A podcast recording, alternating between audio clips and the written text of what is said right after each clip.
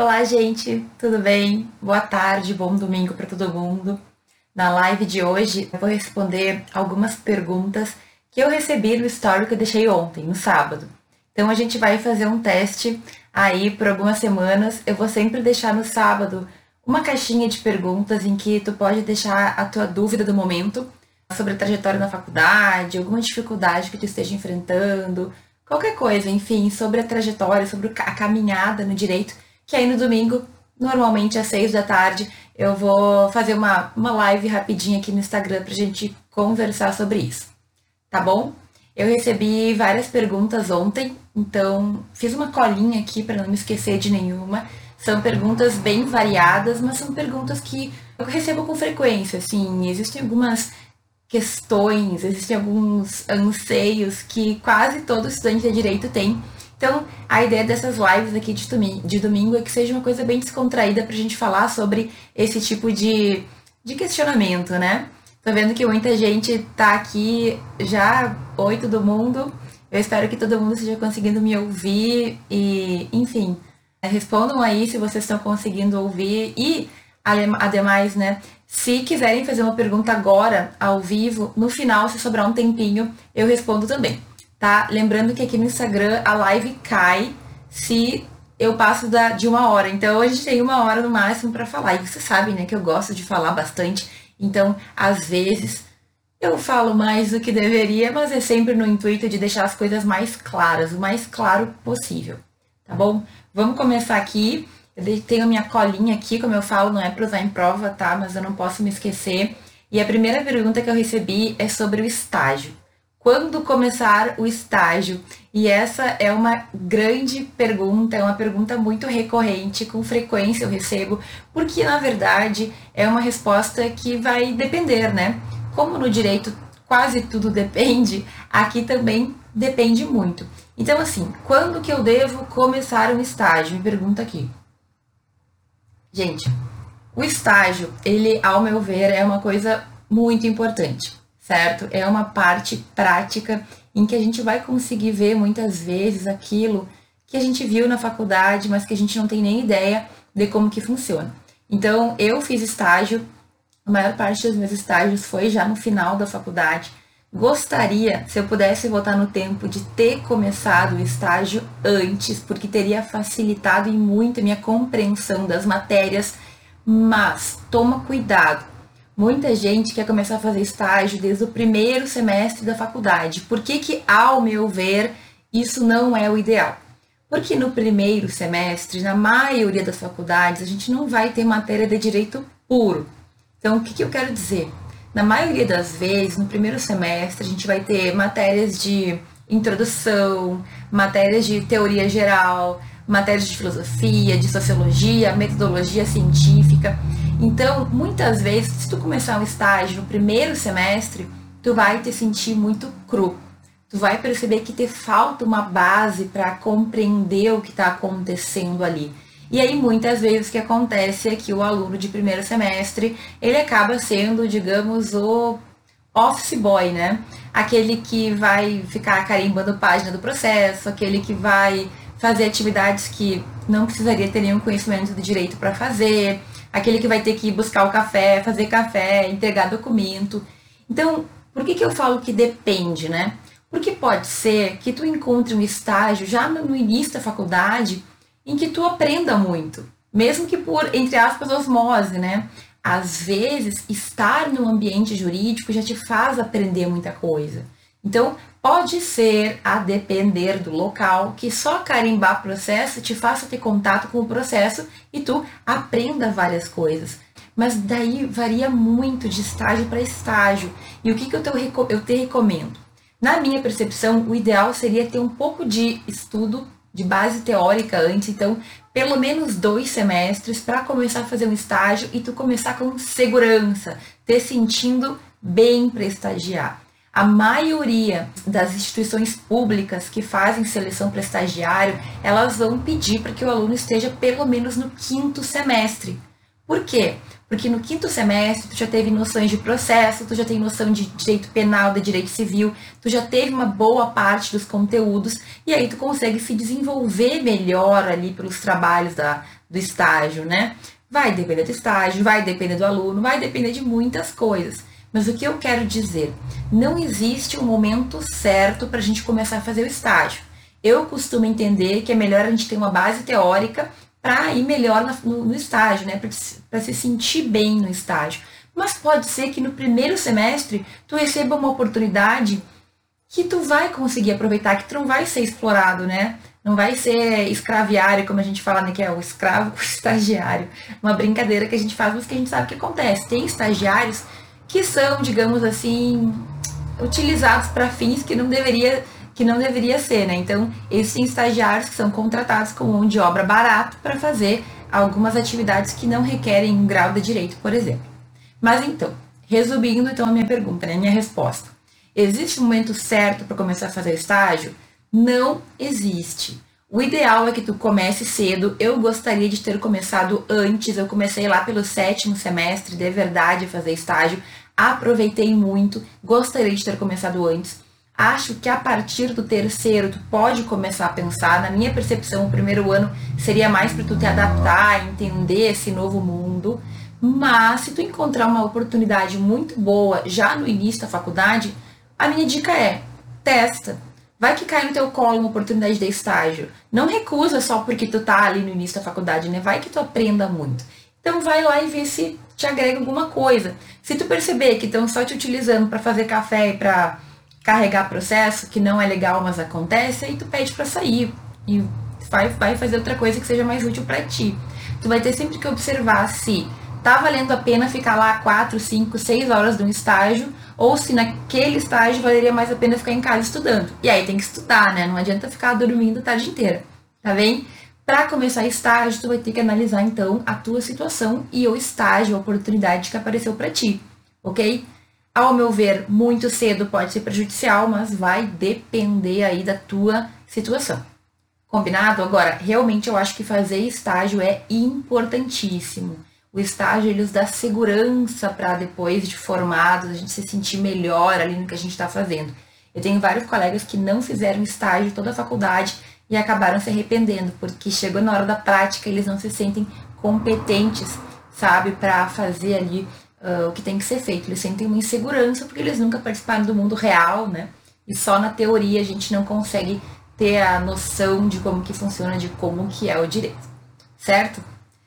Segunda pergunta, então. Eu recebi uma outra pergunta sobre quais são os assuntos que são mais cobrados no exame da ordem que vocês poderiam ir adiantando, certo? E aí o seguinte, sem sombra de dúvidas, o assunto que mais cai no exame da ordem, que mais tem perguntas, é sobre a ética, né? Ética na advocacia, a questão de conduta do advogado. Claro, né? Qual que é o interesse da OAB? É que os novos advogados saibam o que, que eles podem e o que eles não podem fazer. Então, sempre tem muita questão. Dizem que chega a ser até 20%, 20 da prova só de ética. E assim, é uma matéria que não é difícil de se estudar, é uma matéria que tem pouca legislação e é uma matéria que é legal, assim, eu pelo menos acho bem interessante saber até onde o advogado pode ir, o que, que ele pode falar para o cliente ou não, quais são as atitudes que ele pode ter e não pode ter. Então, é uma matéria que é legal e que cai bastante. Tem gente que não gosta, né? Cada um tem a sua opinião. Agora, é uma matéria que dá para estudar bem direitinho na faculdade e depois dar uma boa revisada porque cai bastante. Quais são as outras matérias que caem bastante? Direito constitucional, é, direito civil, direito processual civil, direito penal. Então, aquelas matérias mais tradicionais, elas vão ter um peso maior. Isso tem aí uma variação, nem sempre é a mesma coisa, mas elas também são bem importantes, as questões de civil, processo civil, penal, constitucional. E aí a única questão é, que muito se fala, direito civil, por exemplo. Apesar de cair bastante, é uma matéria que tem muito conteúdo. Então, se tu focar muito no direito civil para a prova da ordem, tu vai ter um trabalho muito grande, diferente de, por exemplo, a questão da ética, que tu tem ali três, quatro é, leis, enfim, regras para estudar, tu vai ter que estudar muito para conseguir ir bem naquela prova. A dica geral é que a gente estude na faculdade todas as matérias, né? Só que quando chegar perto da prova, tu vai estudar melhor como que funciona e é importante que tu saiba isso desde sempre. Quando a gente quer ir bem numa prova, a gente tem que entender como ela funciona. Isso vale para OAB, isso vale para concurso, isso vale para prova da faculdade. Tenho vídeos no YouTube que eu falo sobre isso no canal. Então, se tu quer ir bem na prova, tu tem que saber como que teu professor te cobra. Se tu quer ir bem na prova da OAB, tem que saber como que a OAB cobra, como que eles avaliam, o que eles pretendem, o que eles querem que tu saiba. Essa é a dica geral. É claro, quando a gente estiver na faculdade, a gente vai perceber que existem matérias que são muito mais extensas do que outras. Direito civil é um exemplo. Eu gosto muito de, de direito civil, gosto de direito processual civil também, e foi a matéria que eu fiz na segunda fase da minha prova da OAB. Só que assim, quando eu fiz a primeira fase, primeira fase são 17 disciplinas, né? Então cai todas as disciplinas possíveis e eles vão alterando com o tempo. A gente tem muito conteúdo, muito conteúdo mesmo. Por isso que você fala que dá para focar em uma ou outra matéria que são aquelas que a gente vai conseguir, digamos assim, estudar menos e ter mais questões na prova. Então, eu, apesar de gostar de civil, de processo civil e de fazer a segunda fase da prova, da minha prova da OAB em civil, fui super mal em processo civil e civil na primeira fase da OAB. Bem estranho, né? Eu até fiquei me sentindo super mal na época, com medo, porque eu fui melhor em penal, processo penal, que eu não sou muito fã, do que processo civil e direito civil. Por quê? Porque civil e processo civil, elas têm algumas questões que podem complicar a nossa vida. Todas as matérias, quando o examinador quer, elas podem se tornar muito difíceis ou muito fáceis. E na minha prova eu achei que as, que as questões de processo civil e de civil estavam bem difíceis. E aí eu fiquei assim, meu Deus, se na primeira fase eu não fui tão bem, como é que eu vou fazer a segunda fase de civil, processo civil? Fiquei nervosa, assim, né? Mas no fim estudei, a gente tem ali um prazo, mais ou menos, normalmente tem um mês entre a primeira fase e a segunda fase. Estudei bastante, foquei no que tinha que focar, aprendi como estudar para a segunda fase da UAB. Então, a gente tem que entender que cada prova vai ter o seu jeito, cada cada prova que a gente for fazer na vida, a gente tem que estudar como que vamos cobrar para ir melhor, ok? E acabou dando tudo certo, eu fui super bem na minha segunda fase, eu fiquei com uma nota, nota, nota 9,15. Tem um vídeo no canal também que eu falo da prova da UAB, de questões gerais da prova da UAB, certo? Claro que pontualmente tu vai estudar cada matéria lá na época que tu estiver preparado para isso. Inclusive tem uma outra pergunta sobre a UAB que eu já vou responder agora, em que me perguntaram se é muito cedo, já no sexto semestre, começar a fazer simulados para o exame de ordem. Então, o que, que a pessoa me perguntou? Professora, é muito cedo para estudar para a OAB estando no sexto semestre? É muito cedo estudar já no sexto semestre para a prova da OAB? Bom, né, gente, o que, que eu vou dizer? Durante toda a tua faculdade, tu já está estudando para a prova da OAB, tá? Começa por aí. Então, na verdade, fazer simulados é uma maneira que tu tem de revisar matérias. Eu não vejo problema nenhum se tu fizer as questões da OAB de acordo com as matérias que tu está tendo. Então, por exemplo, digamos que tu está estudando direito das obrigações, tá? E em direito das obrigações existem muitas questões que caíram na OAB que tu pode fazer para testar o teu conhecimento naquela matéria. Eu acho que tu não vai fazer, o que tu não pode fazer no sexto semestre é pegar uma prova lá do ano tal, imprimir e fazer ela inteira. Por quê? Porque muito conteúdo tu não teve ainda. E aí tu vai te sentir frustrado porque tu não estudou aquela matéria e tu acabou indo mal na prova. Ah, a prova do OAB é muito difícil, então eu não vou conseguir. Não. O que, que eu acho que é interessante de se fazer? É tu ir estudando a matéria que tu está vendo naquele semestre por meio das questões da UAB. Eu sempre falo do site Questões de Concurso, um site maravilhoso, eu adoro. E ali tu pode filtrar. Então, digamos que tu está estudando de novo obrigações Tu vai no site, tu coloca direito das obrigações como tema que tu quer estudar e tu coloca prova da OAB, exame da OAB. E aí vai aparecer todas as questões que já foram cobradas sobre esse assunto na OAB. Dessa forma, eu acho que tu ganha duplamente, né? Porque tu ganha, porque tu vai estar entendendo como são as questões que se cobram nas, nos exames da ordem, e tu vai estar estudando o conteúdo que vai ser cobrado naquele semestre. O que, que eu acho que não vale a pena? É tu adiantar conteúdo. Por quê? Porque tu vai estar tá estudando coisas que tu ainda não estudou, certo? Que tu ainda vai ter, e tu vai muitas vezes te sentir frustrado porque tu ainda não teve aquele conteúdo, talvez tu vai errar, daí tu vai te sentir burro, ou tu vai te sentir mal. Então, Se tu quer ir entendendo como funciona a prova da OAB, eu acho super válido, mas vai levando por conteúdo de acordo com o que tu tem na tua faculdade, certo? Que tu estuda para o semestre e tu vai entendendo como funciona a prova da OAB. Mais para frente, quando tu já tiver com os conteúdos ou ou já todos tidos, quando tu já tiver tido todos os conteúdos, já quase terminando, digamos assim, tu pode fazer o simulado inteiro. Então, quando tu começar a estudar para OAB mesmo, tu já vai estar tá com aqueles conteúdos estudados, aí tu pega, imprime e faz simulados inteiros, que aí eu acho que é mais interessante, ok? Mas uma coisa que eu vejo que os alunos se preocupam muito com a prova da OAB e esquecem que a faculdade é muito importante. Gente, a prova da OAB é uma prova em muitas que vocês vão fazer na vida de vocês. E aí, uma coisa que eu percebo também é que eu já falei que é o mito, né? Que a prova da OAB é a coisa mais difícil da faculdade. A coisa mais difícil da faculdade é tu manter o foco no estudo. A coisa mais difícil da faculdade é tu levar todos os semestres bem estudados. Isso é a coisa mais difícil da faculdade, é manter o foco, é se concentrar na aula, é ter organização. A prova da OAB vai ser uma consequência. E eu quero dizer uma coisa que eu sempre falo. A gente tem hoje uma sociedade opressora, tô brincando, mas em que todo mundo, todo estudante de direito acha que tem que fazer a prova da OAB porque colocam na nossa cabeça, porque o que a gente lê no jornal é que o único, digamos assim, que o estudante que passa na OAB comprovou que é bom estudante, o estudante que não passa na OAB é o péssimo estudante. É o que se fala hoje em dia, né? E aí uma coisa que eu vejo muito é que quem não fez a prova da OAB ou não passou na prova da OAB, em geral, acha que a prova da OAB tem que acabar. E quem já passou, por mais que tenha se estressado um horror, por ter passado, acha que a prova da OAB tem que ser mantida. Então, é uma questão muito de interesse, é uma questão muito de ponto de vista. Ah, agora que eu já passei, eu quero que todo mundo faça também. Tipo assim, uma vingancinha, sabe? Só que grande parte das pessoas que fazem a prova da OAB, gente, eu juro, muita gente faz, passa na prova da OAB, mas não quer ser advogado muita gente faz para provar para os outros que consegue passar na prova da UAB. E aí? Será que a gente não tem que começar a repensar isso? Porque assim, eu mesma, eu fiz a prova da UAB porque era uma obrigatoriedade. Todos os meus colegas da faculdade, com exceção de uma colega que era muito diferente, todo mundo fez a prova da UAB. Certo?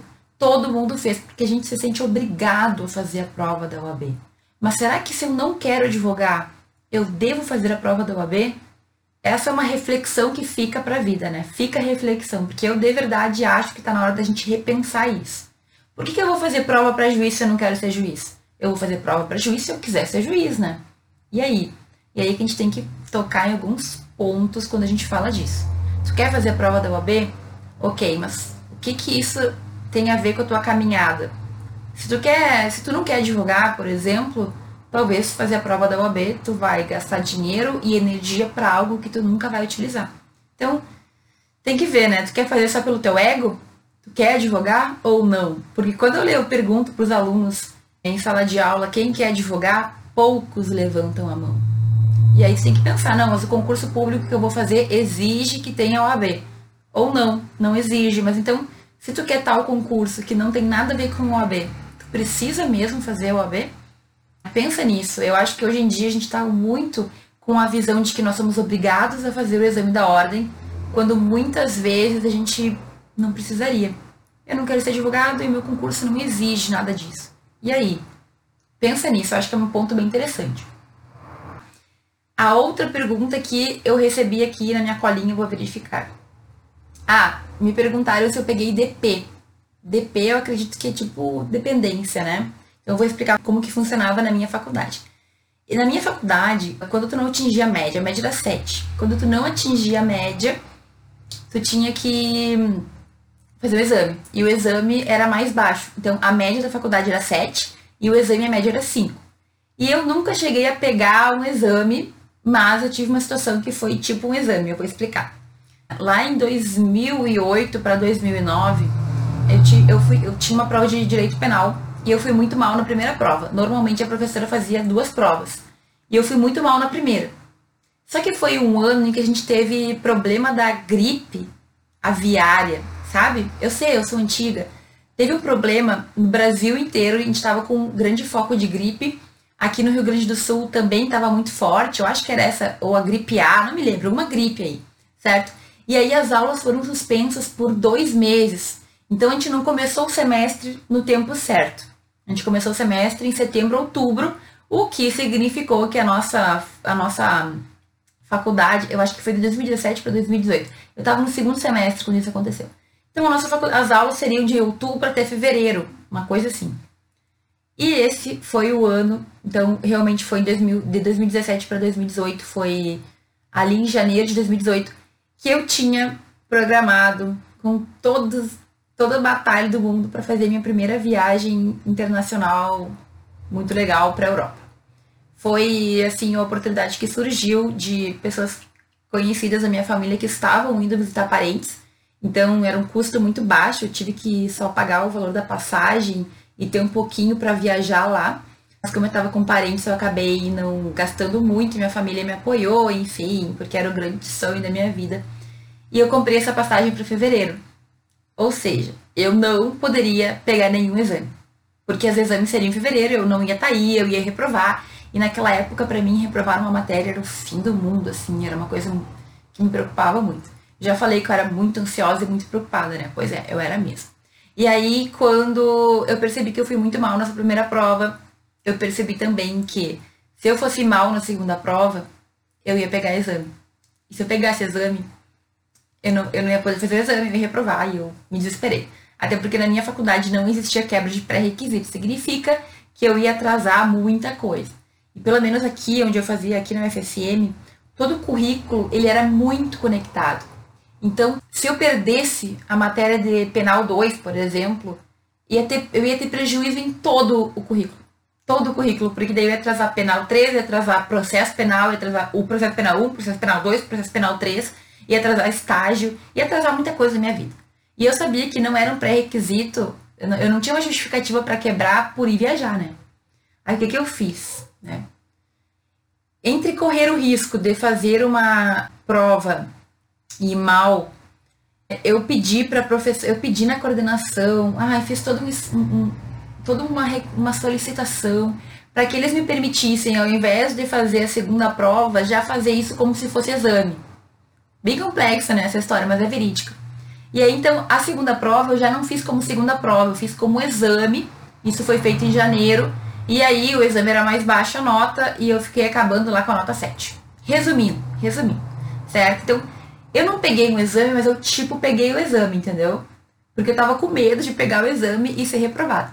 Aí eu fui lá, conversei com a coordenação, até ela foi bem legal, a coordenadora pediu para ver a minha passagem do tempo que a gente tinha passagem impressa, assim, porque hoje em dia é tudo no celular. Aí eu mostrei a passagem, chorei, entre aspas, não chorei, né? Dei uma chorada, como a gente fala, ah, por, por favor. Na verdade, eu meio que me prejudiquei, porque a minha nota ela ficou bem mais baixa em razão da média do exame. Né, né, né. Mas eu, em janeiro, já tinha tirado 7, e aí então eu peguei e pude viajar tranquila e deu tudo certo, certo? Mas assim, o que, que a gente tem que pensar? Hoje em dia eu vejo isso né, depois de anos sofrendo por ansiedade e várias coisas. O que, que a gente tem que pensar quando a gente pega um exame, quando a gente não consegue a média, né? E tem faculdades que se tu não conseguir a média, tu reprova e não tem chance, certo? Eu acho bem duro isso. A minha não, a minha se tu não conseguisse a média, tu ainda tinha o exame para fazer. A gente tem que pensar que se tu não conseguiu a média, alguma coisa aconteceu. Então, ou tu não te esforçou o suficiente, ou a tua técnica de estudo não estava boa, ou tu não te organizou. Então, a gente tem que pegar isso como se fosse um sinal de que as coisas não estão bem, certo? Em direito penal, eu tinha. Gente, até hoje, direito penal é uma coisa que eu não gosto, assim, com, não tenho paixão por estudar. E eu tenho muita certeza que, em razão desse, desse episódio aí, da única matéria que eu fiz, tipo, um exame, certo? Porque daí, quando tu vai mal numa matéria, a tendência é que tu te sinta afastado da matéria. Ah, eu fui mal, eu não gosto, eu não sei. Mas quanto mais a gente pensar assim, que tu não gosta, que tu não sabe, blá blá blá, mais dificuldade tu vai ter com essa matéria. Então, é bom que tu faça o contrário. Que nem já contei várias vezes que eu fiz com a minha matéria no colégio de física. Lembra que eu ia eu, eu estudava muito física e ia mal? Eu comecei a estudar cada vez mais para conseguir ter a média e no final, não é que eu era apaixonada, mas eu, como eu entendia do assunto, eu comecei a gostar mais do assunto sabe? Então, uma das coisas que faz com que a gente não goste de uma matéria é não saber sobre a matéria. E quando tu começa a estudar, tu começa a gostar mais da matéria e tendencialmente, provavelmente tu começa a ir melhor porque tu gosta, aí tu começa a ir bem. Aí quanto melhor tu vai, mais tu quer estudar, mais tu gosta, mais tu gosta, mais tu vai bem. E isso é uma é uma questão que normalmente acontece. Agora, uma coisa também que é bem importante que a gente saiba é que a gente nunca vai ser nota 10 em tudo.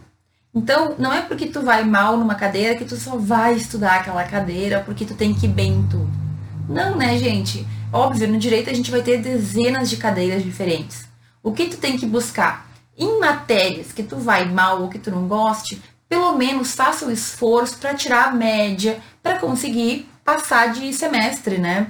Tem gente que acha que tem que ir super bem em tudo. Isso é se cobrar demais, sabe? Ninguém anota 10 em tudo, ninguém. Aquele teu colega lá que só tira 10, com certeza vai ter as cadeiras que ele tem dificuldade, que ele se mata estudando para tentar manter aquela média.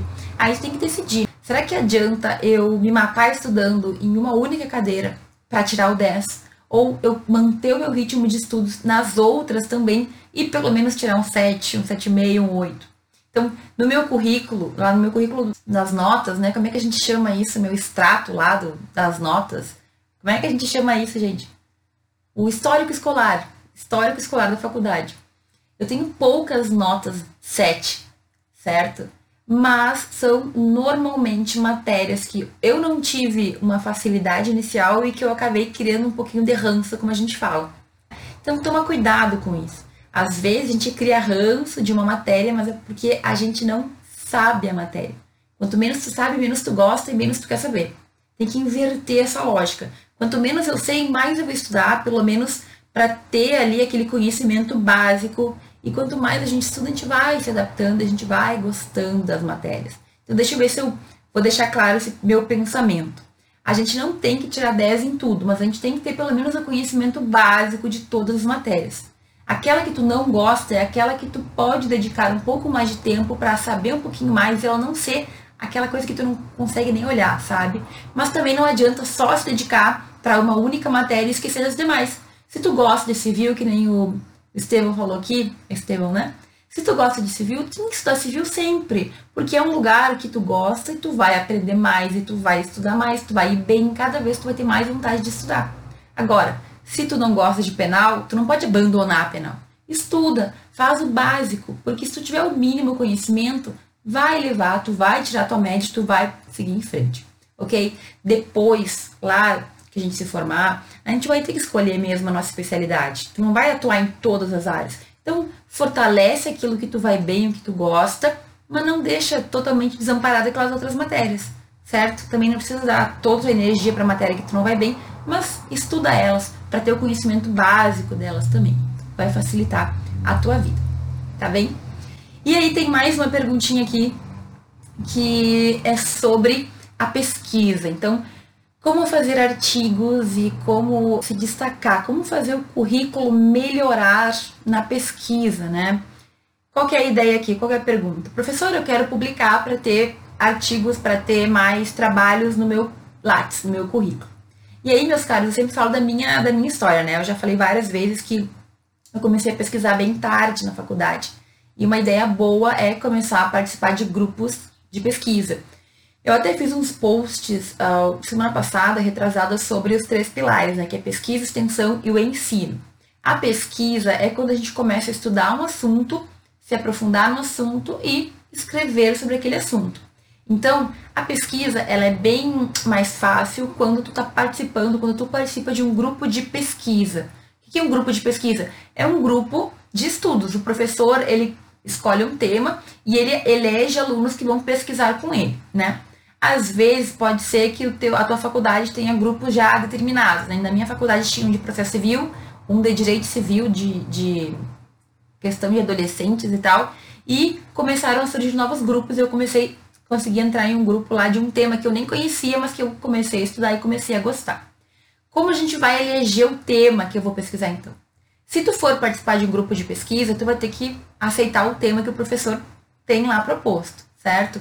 Tu também pode pensar num tema que tu goste e instigar algum professor a te ajudar a pesquisar, certo? Então, Normalmente a gente vai participar de grupos de pesquisa para ter o apoio de mais pessoas que vão estudar ao mesmo tempo. Se não tem grupo de pesquisa, se tu odeia aqueles temas que estão propostos, tu pode começar a estudar por conta, pesquisar por conta. Mas é importante que tu tenha alguém que te direcione. Quando a gente está sozinho, quando a gente não tem alguém que nos diga por onde ir, é bem mais difícil, porque, enfim, quem já andou, o professor ele já andou muito mais do que tu, ele vai conseguir te dizer, ó, vai por aqui, vai por ali, isso tá bom, isso não tá bom, e tu vai avançar mais rápido. Então, se tu tá pesquisando sozinho, acha alguém, acha um mentor, acha um orientador, alguém que esteja disposto a te ajudar a entender melhor aquele caminho, certo? E aí é importante que tu comece a escrever também. Então, digamos assim, eu quero pesquisar sobre direito do consumidor e a questão das crianças, tá? Porque tem muita propaganda, publicidade com crianças e isso o direito tem que regular, né? Não é de qualquer jeito que pode acontecer. Qual o primeiro passo? Começar a ler sobre o assunto. Leia artigos sobre o assunto, procure livros sobre o assunto, leia tudo que tu puder para entender mais aquele tema. Leu muita coisa, tu vai começar a ter algumas ideias de problema. O que é o problema? São questões que tu pode começar a resolver por meio dos teus artigos, por meio das tuas pesquisas. Então, digamos que tu leu tudo sobre aquilo e tu percebeu que, por exemplo, na questão do marketing no YouTube, não existe uma proteção da criança. Pronto. Então tu pode fazer um artigo sobre aquele problema que tu percebeu. Claro que no início a gente vai fazer devagarinho, né? Probleminhas pequenininhos, coisas que sejam fáceis de escrever. E com o tempo, quanto mais tu te aprofunda, quanto mais tu entende, quanto mais tu, enfim, acaba compartilhando aquele conteúdo, mais problemas e maiores problemas tu vai encontrar e tu vai ter melhores resultados, certo? Mas é claro que a pesquisa vai de pouco em pouco. Tá, professor, eu quero publicar um trabalho já. Então, se tu não tem muita experiência, começa em pequenos trabalhos, em, em pequenas situações. Evento científico, por exemplo, na semana acadêmica, é uma boa pedida, certo? Por quê? Porque a semana acadêmica ela costuma ser um evento pequeno, em que tu vai ter menos gente te observando, menos gente te criticando, entre aspas. Tu começa com um resumo, que é, digamos assim, uma meia página de um conteúdo que tu estudou. Depois, com o tempo, tu faz um resumo expandido, que é um trabalho um pouquinho maior. Depois, tu já pode fazer um artigo. Mas cada um desses trabalhos, ele requer, né, um, uma, um esforço diferente. Hoje em dia, por exemplo, eu faço muito artigos. Quer dizer, hoje em dia eu só faço a minha tese, mas quando eu publico, eu publico artigos científicos. O que é um artigo científico? É um trabalho de até 30 páginas, normalmente, em que tu aprofunda num tema pontual, ok? Então, essa evolução da pesquisa, ela vai ser gradual. Como que eu fiz? Como eu comecei tarde, queria fazer um currículo, eu tenho inclusive no canal, gente, um vídeo que eu falo sobre como iniciar na pesquisa, eu explico tudo isso. Eu comecei a publicar em lugares que era mais fácil de publicar, aí eu fui ganhando segurança, eu fui melhorando eu fui crescendo as publicações. Eu, dividi, eu, eu fazia publicações com outros colegas, que daí eu fazia é, mais artigos ao mesmo tempo, né? Então eu fazia o meu e ajudava no da colega, a gente dividia a autoria, certo? Claro, tu sempre tem que participar, não dá só para trocar nome. Então eu ajudava a pessoa, a pessoa me ajudava no meu artigo, a gente trocava ideias, um corrigiu da outra, um dava palpite no da outra, e aí então eu tinha dois artigos. Mas é claro que isso tudo é de passo em passo. Não dá para querer sair publicando um artigo de uma vez só. Tu, uma vez, imagina, tu nunca escreveu nem quatro páginas, nem cinco páginas, e aí quer publicar um artigo de 30 páginas. Não vai dar muito certo, né? Por isso que é interessante também ter um orientador, ter um professor que te guie nisso. Mas vai devagar. Comece a analisar os eventos que tu tem na tua faculdade. Tem semana acadêmica? Tem algum evento que tem publicação de artigo? Na tua cidade, tem outras faculdades que tu poderia participar também? Na internet, quais são os tipos de revista, de periódico que eu posso publicar? Porque existem algumas online que tu é muito simples, né? Basicamente tu escreve direitinho, de acordo com as regras, e eles aceitam sem muita, muita avaliação. Claro, são revistas que não vão ter um peso muito grande no teu currículo, mas para início vale bastante, certo? Então, tudo isso tem que ser no passo a passo, devagarinho, né? O passinho da formiga. Vai evoluindo. Começa escrevendo um resumo, começa depois um, com um resumo expandido, evolui para uma resenha, para um artigo. Isso tudo tem que ser um passo a passo. Dá uma olhada que no canal eu tenho esse vídeo e eu acho que vai ajudar bastante, ok? Sempre que vocês quiserem, então, que eu responda ao vivo, mandem nos sábados as perguntas. E outra coisa, gente, todo mês agora eu vou fazer um post que vai ser o meu depósito de temas, ok? Eu já fiz na semana passada. Se tu olhar ali no meu feed, tá? Como posso te ajudar, como posso lhe ajudar. E ali vocês colocam todos os temas que vocês gostariam que eu fizesse um vídeo e que vocês não encontraram no canal. É importante que tu dê uma pesquisada no canal antes de perguntar. Pode até perguntar, né? Mas muitas vezes eu tenho um vídeo já sobre aquele assunto e tu não encontrou, ou tu nem sabe que tem. Então, pode escrever ali, mas se tu já encontrar, tu evita de esperar que eu te responda, certo? Se eu já tiver um vídeo sobre aquele tema que tu pediu, eu vou te mandar senão vai ficar na minha lista de temas que eu vou gravar vídeo sobre. Então ali vai ficar, digamos, o meu depósito. Todo mês eu vou fazer um novo post, tu vai colocando tuas ideias, o que tu precisa, o que eu posso.